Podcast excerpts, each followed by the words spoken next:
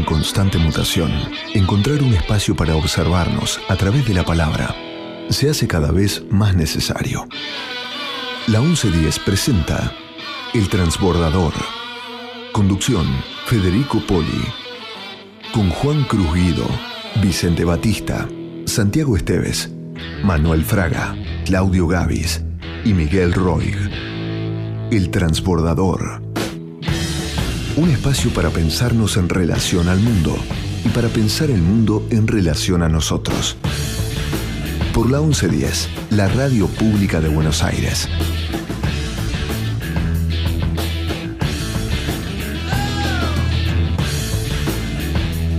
Buenos días, radio escuchas, en un día excelente, excelente. Hoy, a diferencia del sábado pasado, que dije que era un día lindo, y la verdad que era súper pesado, pero hoy, Cari, es un día bárbaro. Impecable afuera, ¿no? Bárbaro, bárbaro. Sí, impecable. 24 grados de temperatura, solazo, hoy va a llegar a 29 con muy poca humedad, 51% de humedad. Eso es lo que cambia. Eso es lo que cambia y, y- y está como fresquito, digo, si salen de la casa, llévense un saquito, algo. Y bueno, y acá tenemos la presencia nada más ni nada menos que de la vuelta de Juan Cruz. ¿Cómo están? Qué bueno volver a la radio. Bienvenido a la Argentina, Así Juan es. Crujido. gracias, gracias, gracias. Sí, la verdad que muy agradable. Aparte, esta lluvia de jueves y viernes limpió la humedad, que es Sí. ¿no? lo que padecemos en, en el verano porteño. Sí, totalmente. Y hoy vamos a tener un programa espectacular, espectacular totalmente. Vamos a tener un diálogo con eh, Ricardo Auer que, sobre geopolítica, sobre qué está pasando en el mundo, qué está pasando en la guerra en, Europa y, los realineamientos de Estados Unidos y China. Eh, luego vamos a tener la columna del gran Claudio Gavis, que nos va a traer en su Planeta Blues eh, un clásico y nos va a contar una historia sobre, sobre ese clásico muy interesante. Y finalmente eh, vamos a tener a, una, conversación, como siempre, con eh, otro gran maestro que es Vicente Batista sobre literatura, sobre un personaje muy particular de, de la cultura argentina del siglo XIX, que, eh, bueno, lo adelanto, fue Paul Grusac. Así que si les parece, Cari, ¿qué vamos a escuchar? Vamos a empezar con Héroes del Silencio aquí en el Transbordador con nombre de guerra. Así empezamos. Dos, tres, sí.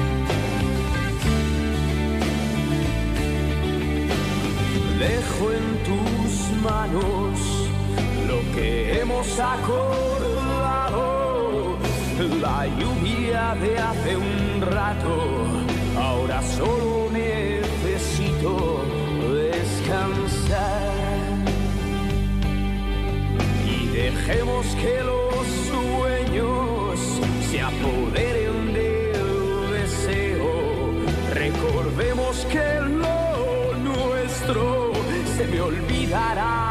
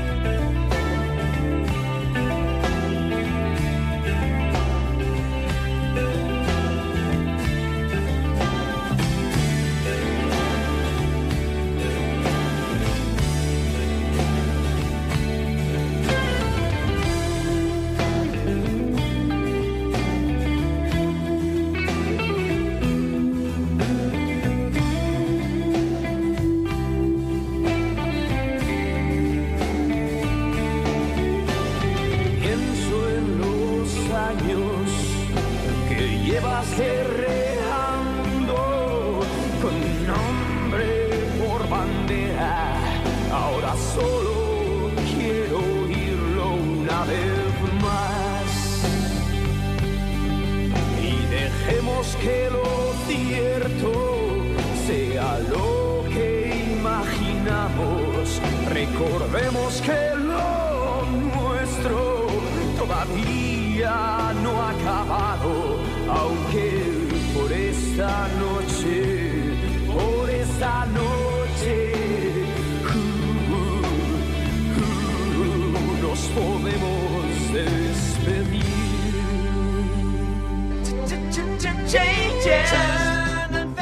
El transbordador. Un espacio para pensarnos en relación al mundo.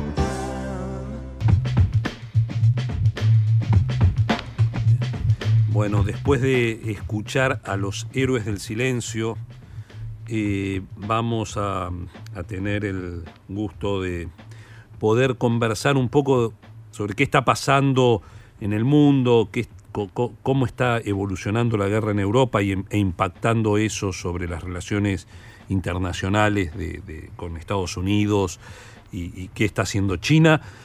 Vamos a hablar de todos estos temas con un especialista, alguien que analiza sin prejuicios la realidad, que es el licenciado Ricardo Auer. Antes de darle la bienvenida, le pregunto a, Juan, Juan Cruz, ¿quién, ¿quién es Ricardo Auer? Ricardo Auer es analista geopolítico, fue presidente de la Fundación Saber Cómo del sistema INTI entre los años 2016 y 2019. Es ex analista del Centro de Estudios Estratégicos de la Escuela Superior de Guerra, esto en los años 2000 hasta el 2005, y actualmente es profesor investigador de la Escuela Superior de Guerra del Estado Mayor Conjunto. Buenos días, Ricardo. Un gusto tomar Buenos días, contacto. Federico. Buenos días, ¿cómo andan? Bien, bien, bien, Ricardo. La, la primera pregunta, bueno, es co- co- ¿cómo estás viendo la evolución del conflicto en Europa? Que, Bien. Bueno, la guerra continúa. Esa es la primera observación que diría, porque podría haber terminado antes esta guerra. Debería haber terminado antes. Sin embargo, la guerra continúa. Y la guerra siempre se produce cuando hay gente dispuesta a luchar.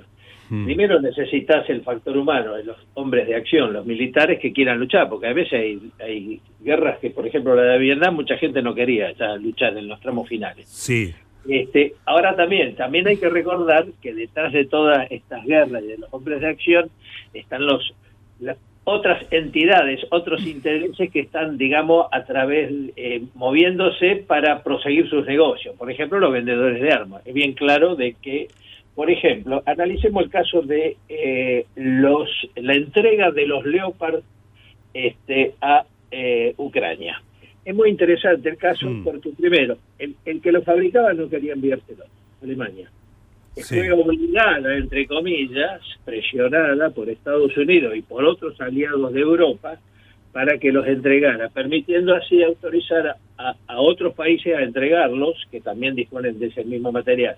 mm, Pero hay algunos detalles, a ver, le están enviando, le estarían enviando los Leopard viejos, o sea, no los de última generación. O sea que el interés en que gane la guerra Ucrania es relativo, hay que ponerlo en contexto.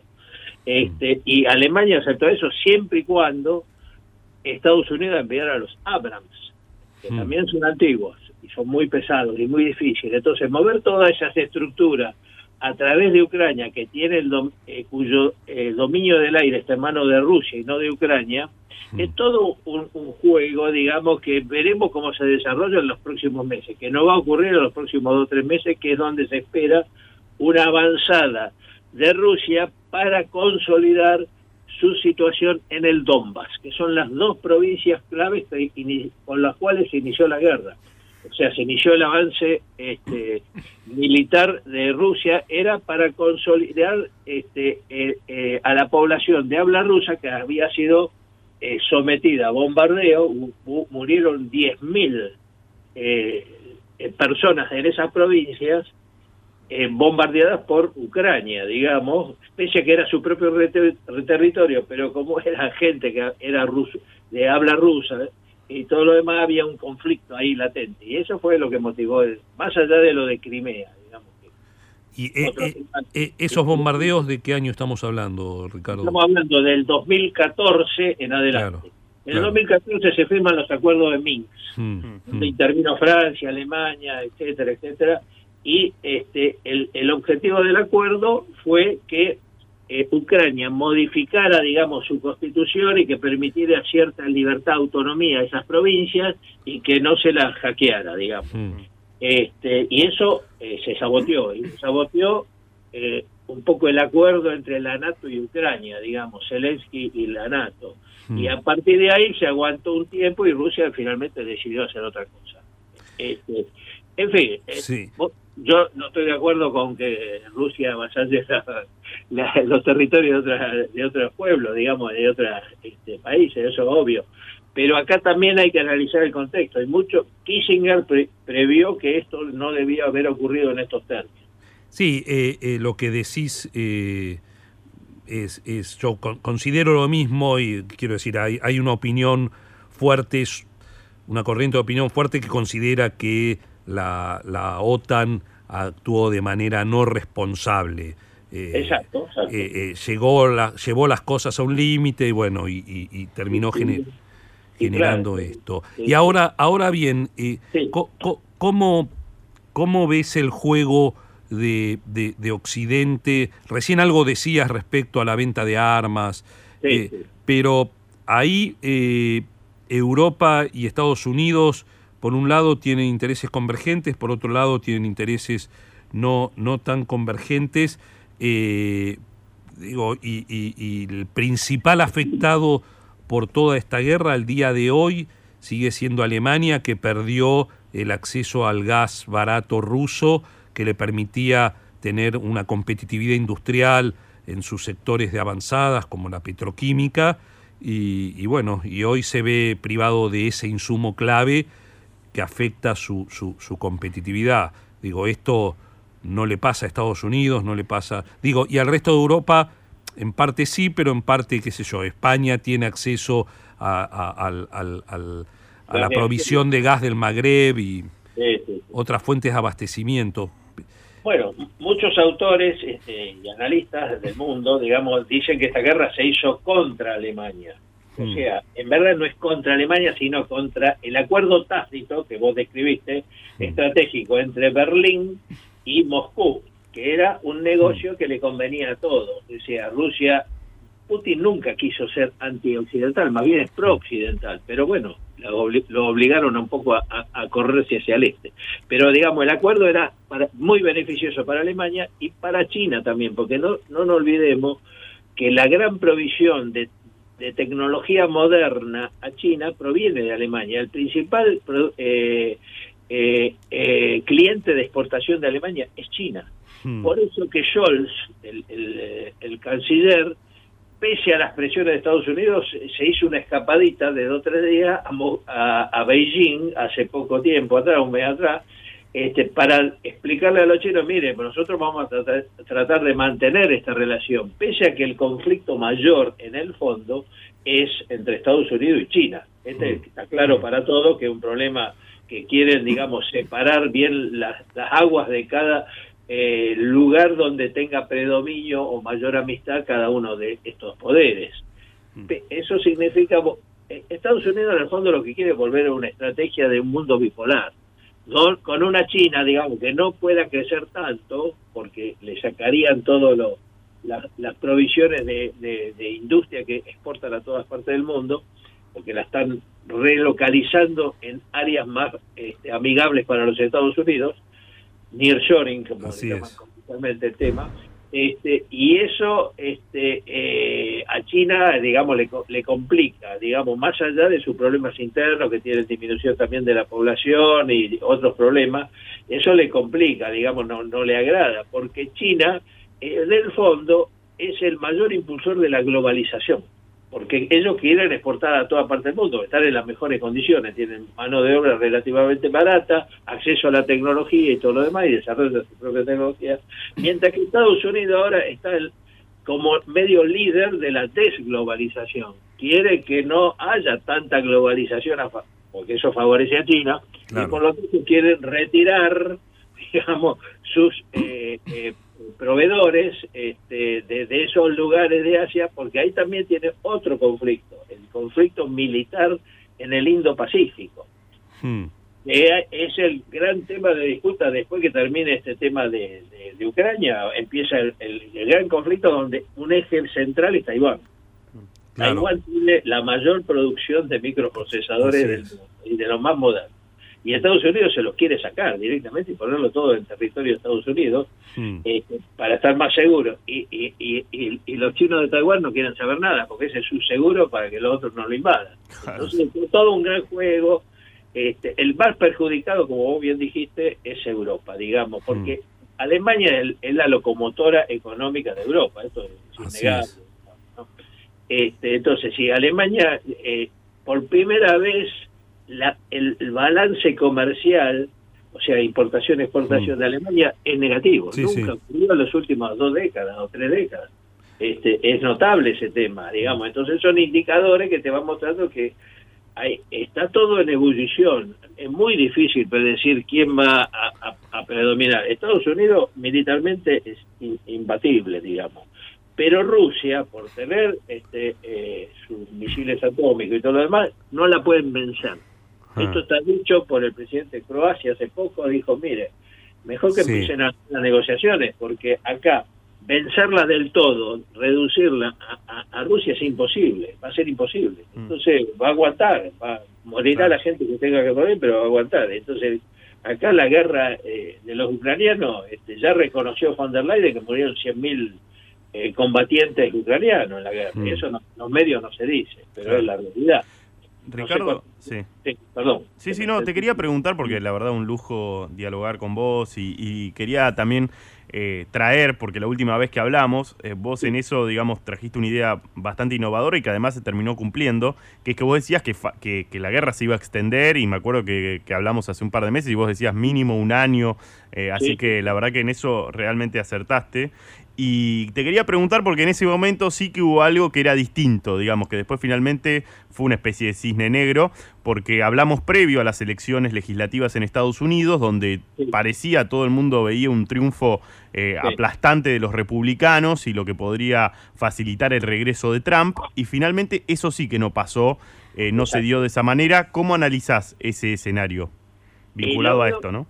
Sí, sí, sí, eh, de acuerdo, eh, o sea, toda la prensa mundial y yo mismo estaba eh, más o menos convencido de que este, el, el triunfo de los republicanos iba a ser aplastante. Y ahí se dio una circunstancia que yo analicé en algunos de mis escritos, donde se dio que la gente está cansada de los extremos, está cansado de la grieta. Este, entonces, la grieta, digamos, eh, no es la disputa entre dos ideas y todo lo demás, sino que es la eh, eh, exacerbación de los extremos, llamémoslo así. Mm. Entonces, acá el, el- el resultado de las elecciones que uno puede visualizar es que perdió la extrema eh, trumpista dentro de los republicanos, porque Mm. los republicanos finalmente ganaron Mm. este, el Senado, este, pero el ala más extrema perdió, digamos, no, no logró colocar a toda la gente que, que tenía. Perdón, dije Senado, pero es la Cámara de Representantes donde Claro. ganaron. Sí. Este, eh, mientras que del otro lado también el sector más izquierdista, entre comillas, de los demócratas también perdió. O sea, lo que representa la vicepresidenta eh, Kamala Harris. Eso también no pudieron colocar mucha gente. O sea, hubo un corrimiento hacia el centro, leve si lo querés ver así, pero que marca tendencia, digamos, que la gente, esos extremos, se está cansando. Es bueno en algún momento para provocar un shock, para provocar un cambio de rumbo. Fue Trump Trump, digamos, el mundo antes de Trump era que Estados Unidos perdía este, empleo, perdía empleo de calidad, las industrias se iban a otros lados y todo lo demás, y la gente vivía cada vez peor. Y la clase media este, se estaba perdiendo sus, su, su forma de vida tradicional y todo lo demás. Entonces, Trump logró un shock que reanimó el volvamos volvamos a, a, a crear unas condiciones de Estados Unidos favorables para el crecimiento y que sea más importante y que no perdamos empleo. Y de hecho, Biden la tuvo que seguir. Claro. Claramente, inclusive hasta diría que la está incentivando ahora, mm, mm, mm. con algunas medidas prácticas que están eh, eh, bajo protesta por parte de Europa, porque toda toda la industria del auto eléctrico y todo lo demás están poniendo mucho dinero muy barato en Estados Unidos y, ya los europeos entraron a protestar, porque se le van a ir todas las las fábricas de, automóviles de Europa se van a instalar en Estados Unidos. Entonces, este, yo, en resumen, sobre Estados Unidos, perdieron los dos extremos, leve tendencia hacia el centro, hacia cosas, o sea, hacia el diálogo, al, debate político, pero un poco más moderado. Pasó el, efecto shock. Hmm. Estamos conversando con Ricardo Auer, eh, especialista en geopolítica.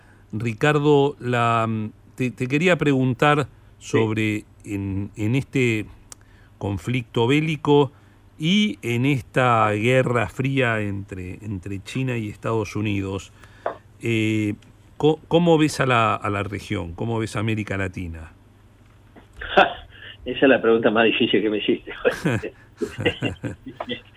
bueno, eh, eh, primero, debo de ser claro en los conceptos que siempre explico. Digamos, no, eh, eh, América Latina, digamos, vamos a separar a Brasil y a México. Eh, el, de, México está ligado a Estados Unidos y no tiene forma de resolver ese tema, siempre va a estar ligado a Estados Unidos. Es, es un, un, conflicto que hay que analizarlo en sí mismo, porque también todas las migraciones mexicanas a Estados Unidos traen otras consecuencias pero otro tema para, de ahí para abajo, yo te diría que no tiene, excepto Brasil, ninguna importancia estratégica.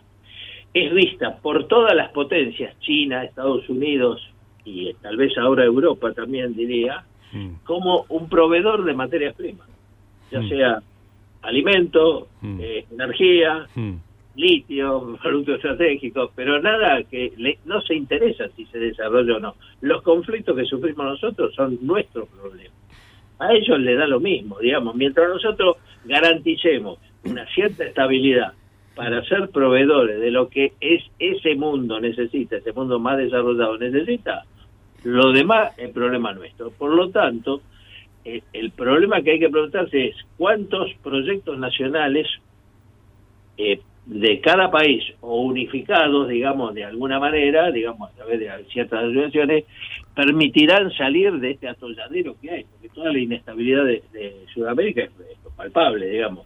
Hmm. Chile tiene problemas, Perú tiene problemas, Ecuador más o menos. Sí, sí. Este, Bolivia, Perú, eh, Argentina, todo, todo inestable acá, inestable total. Y eso es un problema más nuestro que de las potencias. Las potencias quieren, muy simple, hacer lo que quieras, pero vos dame lo que yo necesito. Al precio que vamos a discutir, claro. Y ahí está el tema, y ahí está el tema de fondo. Hay que desarrollar los países. Si no lo desarrollar, van a seguir con el conflicto permanente. Exactamente. Y la, grieta no ayuda. Justamente, en todos esos países se formó una grieta. Y la grieta es atentatorio contra el desarrollo. Está claro como el agua. Hay que salir de la grieta, sea como sea. Totalmente. Eh, es otro debate, digamos, cómo salir de la grieta. Yo estoy tratando de razonar eso también.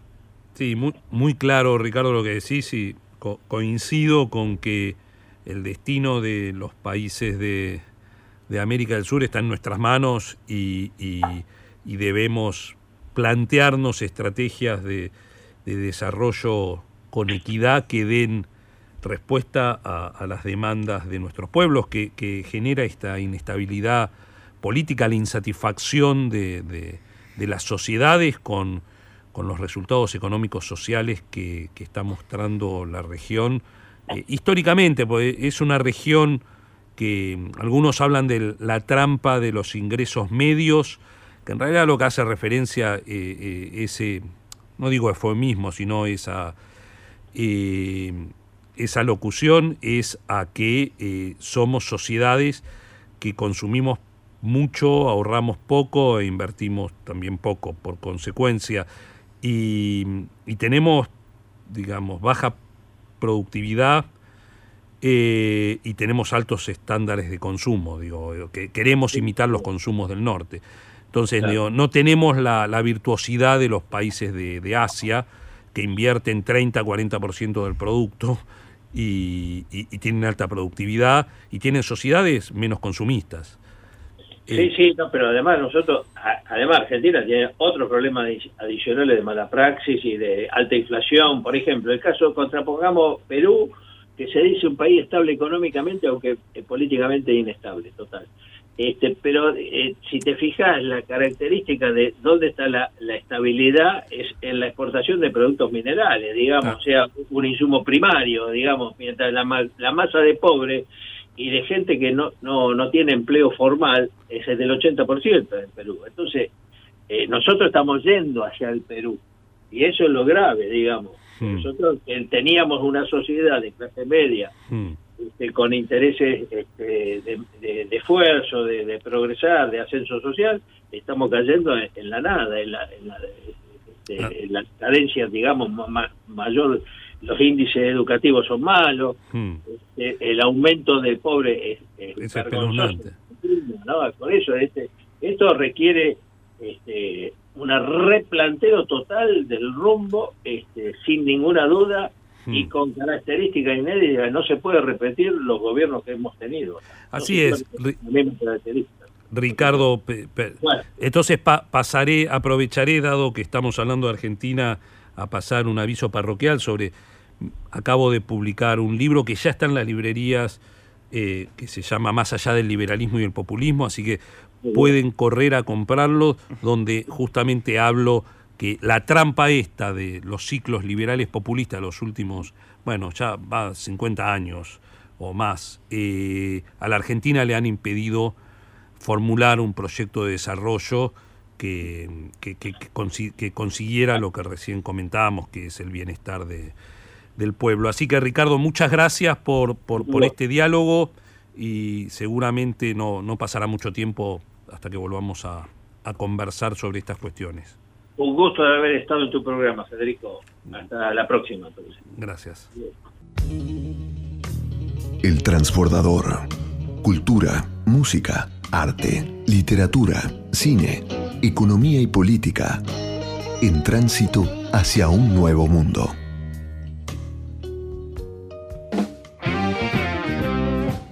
Planeta Blues. La columna musical de Claudio Gavis Hola querido Federico Poli y hola queridas amigas y queridos amigos de El Transbordador. Aquí Claudio Gavis transmitiendo desde el planeta Blues. Si bien el artista que voy a presentar esta noche es de sobra conocido por todos y todas ustedes, bueno, la protagonista realmente de este programa es una guitarra es nada menos que Lucille, la guitarra de B.B. King, que es ese artista famoso, maravilloso, compositor, cantante, guitarrista de primerísima de todos los tiempos y de todos los palos de los blues. Bueno, pero como les decía, la protagonista será su guitarra, una Gibson en general similar al modelo ES 345 o 355 de esa famosísima marca de guitarras que, bueno, en las circunstancias que ahora les contaré, fue bautizada por B.B. King Lucille, un nombre de mujer. Resulta que B.B. King estaba tocando en el año 1949 en una localidad llamada Twist en Arkansas. La noche era muy fría y antes del show, como era costumbre normalmente, se encendió en el local un barril lleno de querosene que, bueno, era supuestamente la calefacción del lugar.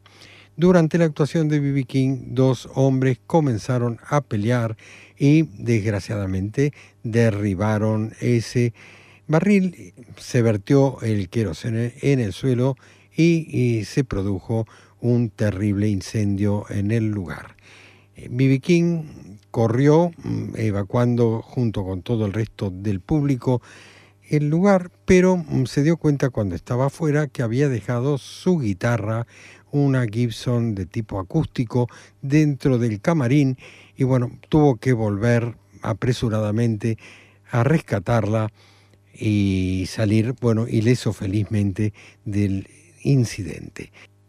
Ya a salvo y más tarde, B.B. King se enteró que los dos hombres estaban peleando por causa de una mujer y que el nombre de esa mujer era Lucille. Por lo cual, bueno, decidió darle a la guitarra ese nombre y todas sus guitarras desde entonces y a lo largo de toda su carrera se llamaron Lucille, al punto que Gibson, bueno, eh, fabricó y puso a la venta en 1980 un modelo súper especial dentro de su amplia línea de productos llamado justamente BB King Lucille, que como les dije es similar al modelo Gibson ES355. Bueno, mm, el tema que vamos a escuchar es justamente el homenaje de B.B. King a su guitarra. No menciona el incidente, pero mm, toda la letra trata a su instrumento como si fuera una maravillosa mujer, una mujer ideal, la pareja de toda la vida y toda la carrera de este gigante de los blues, el gran B.B. King. Soy Claudio Gavis y me despido por hoy desde aquí en el planeta Blues. Hasta la próxima, siempre en El Transbordador. Yes, baby.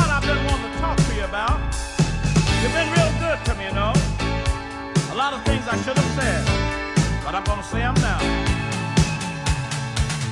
Of all the women that I've been with. There's never been one quite like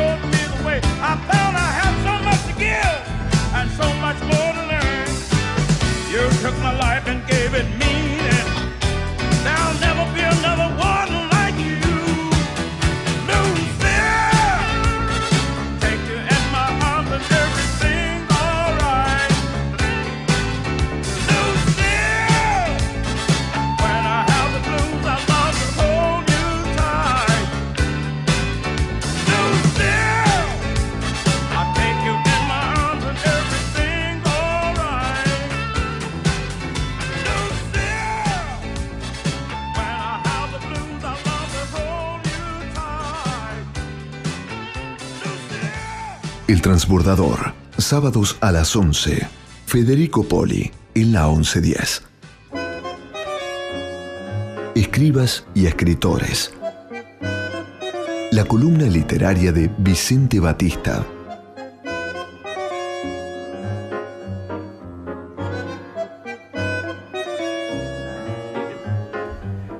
Bueno, luego de escuchar ese blusazo de B.B. King que nos traía Claudio Gavis, qué, qué impresionante.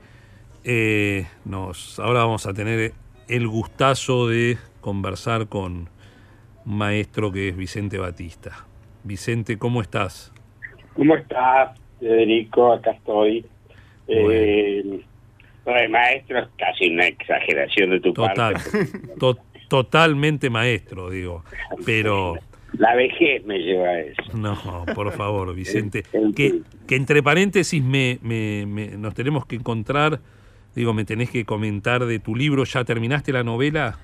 Estoy en eso, estoy en eso. Vos sabés que yo tengo una teoría, mm, confieso, bastante extraña, y que cada vez que escribo algo, por ejemplo, no- los cuentos no pues son más rápido, pero una novela, siempre pienso que, mm, que va a ser lo último que escribo y entonces escribo la novela y me termino la novela y me muero, entonces la voy alargando para, vivir un poco más. Pero voy a tener que decidirme para que no sea inconclusa, además de por No, no jodas, no, No, jodas. jodas, no la saques, Vicente, ya está. No, no, voy a seguir, voy a seguir. Bien, Vicente. Bueno, y hoy vamos a hablar de, de- creo que vamos a hablar de un personaje, bueno, yo ya lo adelanté, un personaje maravilloso, especial. De, de esta Argentina de, de- de la inmigración y de la Claro, emigración. que vamos a hablar de Paul Rosat. Sí, No sé si lo pronuncié bien porque mi francés, mi inglés y cualquier otra lengua que no sea el castellano eh, es ajena a, a, a mi modo de pronunciar. Yo- Eh, ¿Quién, quién el- era Paul, el- Paul Grusa? Comentale a la gente, Vicente, que Bueno, nos está escuchando. justamente, va- primero vamos a decir que hay una serie de coincidencias, me divierte mucho. Sí, Eh, Bruxelles nace en, en, en Toulouse, atiéndase el detalle, nace en Toulouse en 1848. ¿Mm? sí. 32 años después, también en Toulouse, nacerá Carlos Gardel. Mirá, Grusó emigra a Buenos Aires y, y se queda definitivamente en Buenos Aires, en la Argentina. Primero está en Tucumán, ¿eh? pero bueno, viene a la Argentina. Lo mismo hace Gardel, no por decisión de él, sino de su madre, pero después se queda en Buenos Aires, en la Argentina. Pues, eh, afortunadamente para Grusó, eh, entonces, eh, no, la aviación estaba en sus pañales, vale decir, no murió eh, por un accidente de avión como le pasaría a Gardel, sino por los 81 años de vida en Mm. 1929. Eh, esa coincidencia me divierte Mi- porque los, los dos franceses, los dos vienen a modificar una parte esencial de nuestra de, de nuestra cultura, de nuestra lengua. Eh, bueno, de, de más está decir que Gardel impone el tango canción, ¿no? Mm. Eh, modifica la, de eso dejémoslo para los músicos, pero modifica esencialmente eh, el modo del tango hasta ese momento. Hmm, Y Rosado hace algo muy parecido con la escritura, porque fíjate que cumple ese- esa, esa situación que se dio con Conrad, escritor polaco que modifica la lengua inglesa y se convierte en uno de los estilistas más grandes de la lengua inglesa, algo parecido a lo que hace Novakov, el, el ruso, Sí, con el- eh, modifica, el- eh, va a Estados Unidos, deja de escribir en ruso y modifica, se convierte en un enorme estilista de, de la lengua inglesa. Bueno, Rousseau, que no sabía un pito de castellano, hmm. él emigra, eh, digamos, después de estudiar en la Escuela Superior de Bellas Artes de Toulouse, después de pasar por, un poco siguiendo los pasos del Pou, en este caso, por una escuela militar que no le interesa, eh, su padre lo manda a, a París para, para que, bueno, continúe sus estudios. Él ya estaba un poco mal con su padre porque se había vuelto a casar después de ser viudo. Lo cierto es que cuando llega en París, la poca plata que le queda, decide invertirla en subirse a un velero, que creo que se llamaba Anita, Anita, sí, se llamaba Anita, con destino a Buenos Aires. Eh, eh, eh, digamos, Muy curioso. pues sí, como podía haber sido Buenos Aires o a, a Nueva York. En aquella Sí. época los puertos eran así. Llega a Buenos Aires eh, y no sabe, como te dije antes, un pito de español, de castellano. Lo detienen, lo, lo detiene la policía porque eh, eh, consideran que está jugando, está mintiendo que es extranjero para evitar ser recluta- reclutado para la guerra de Paraguay. En ese momento se había Claro. comenzado la triple alianza. El cónsul francés resuelve el enigma y bueno, y él se va a trabajar, fíjate vos, como ovejero en San Antonio de Areco. Mira, Ovejero, es decir, cuidador de ovejas. Pero ahí va creciendo, va después empieza a trabajar como eh, mm, profesor de matemática del Colegio Nacional. Bueno, es muy largo todo lo que Sa- hace. a él sabés que- llega, no, sí. te, te quería comentar que él viene con una carta de- Eh, con una carta, exactamente. para verlo- Una carta que lo recomienda. Eh, eh, A- sí, Amadeo Jacques. una carta de Amadeo Jacques, Ca- que, que había estado ya en la Argentina, que estaba viviendo en la Argentina. pero creo que cuando casada con una dama de alta alcurnia, Auguere Chagüe, ¿no? Mm, Así que él eh, por ese lado entra por la puerta grande, pero eh, mm, bueno, trabaja mucho tiempo en Tucumán, la voy haciendo corto porque nuestro tiempo no es tan largo, sí. eh, y llega a, llega a ocupar la, eh, digamos, llega a dirigir la Biblioteca Nacional. Así es.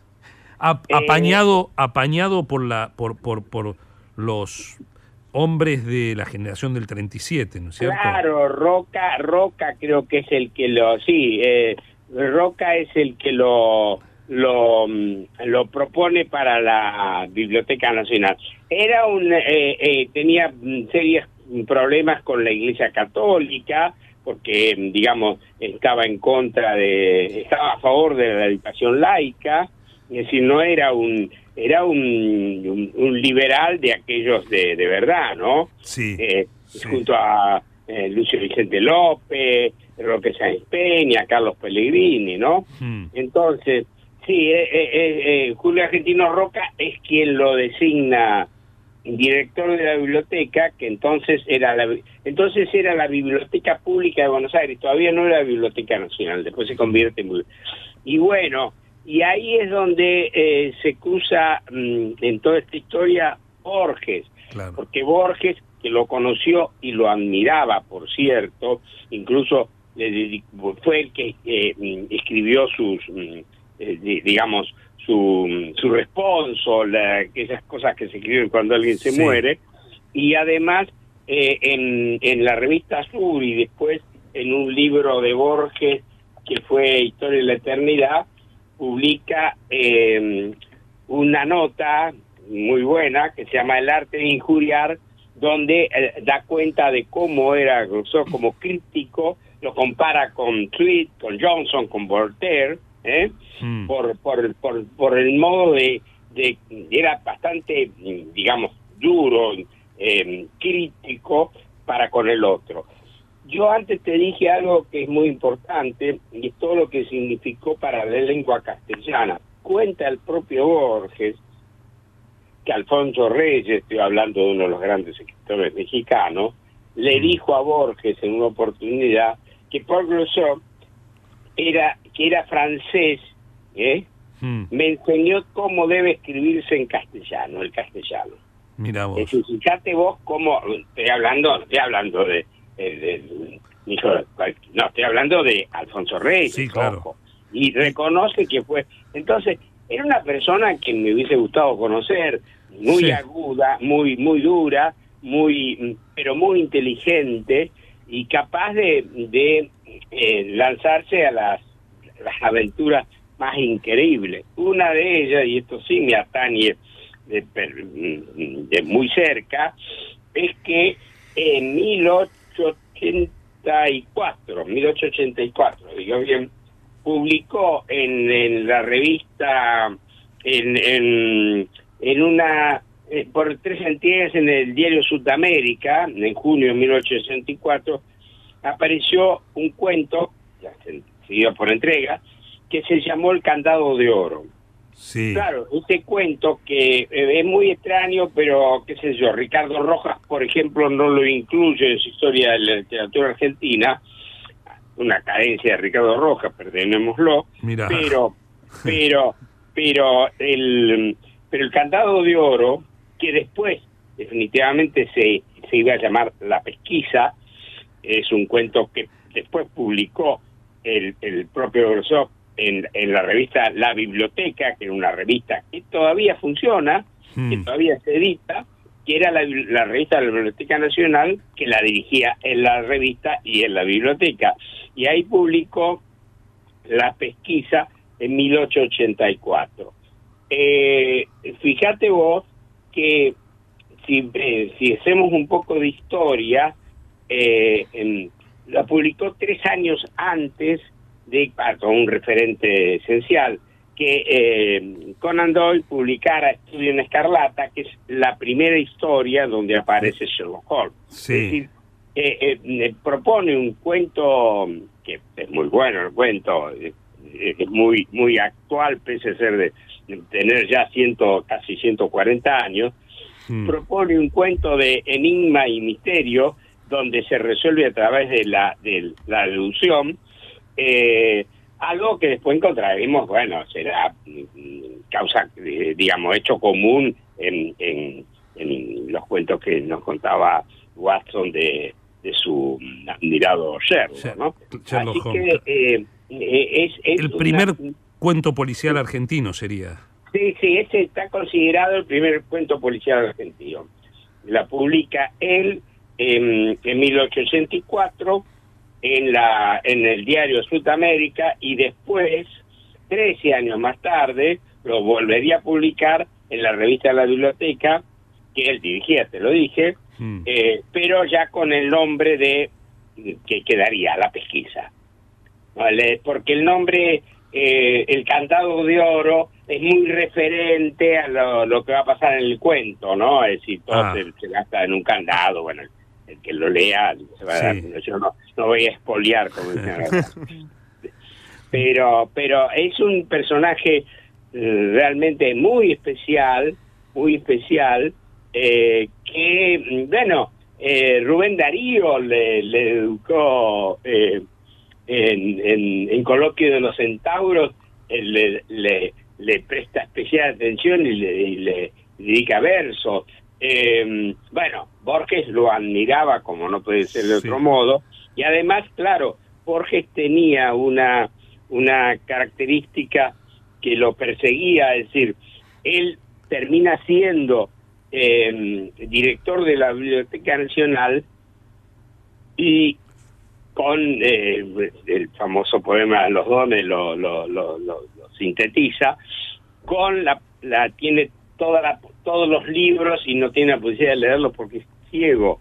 Bueno, eh, Glusoc se queda ciego por un glaucoma, siendo director de la biblioteca todavía, ya le faltaba poco para dejar de ser director y dejar de vivir porque se iba a morir poco después, pero se queda ciego. Mira vos, Y- qué otra y- coincidencia. no, y hay un tercero, José Mármol, el ante- alguna vez director de la Biblioteca Nacional, entonces la Biblioteca de Buenos Aires, también era ciego. Entonces Mira vos. Borges venía, venía con ese, ese, eh, eh, esa, esa, eh, digamos, que ese, ese karma para llamarlo. Que-. Bueno, con ese karma, Vicente, cerramos esta, este perfil que nos hiciste de este personaje tan importante en nuestras letras y que cambió el, el- el idioma español. Sí, sí, cambió el idioma en argentino, argentino, lo reconoce, bueno, eh, lo reconoce Alfonso Reyes, lo reconoce Borges, que no, no es poca cosa. Y que, bueno, que sirva para que algunos de los que tantos están escuchando el programa corran, ¿no? yo creo que está en internet, no hace falta que vayan a ninguna Sí. librería, está, busquen el cuento, la pesquisa, lo lean, y comprendan que, que no estamos mintiendo, no estamos hablando de más cuando decimos que fue un, un notable escritor, porque además de la calidad del cuento como policial y demás, hay una calidad de escritura que realmente sorprenden cuando viene de alguien que, que no conocía nuestra lengua, la incorpora y la transforma.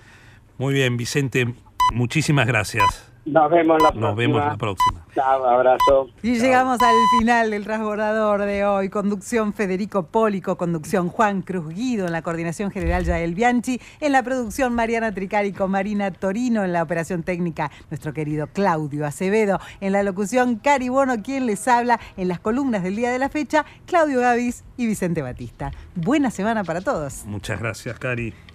Chau, nos reencontramos el sábado. Mañana bajo por el ascensor. El transbordador.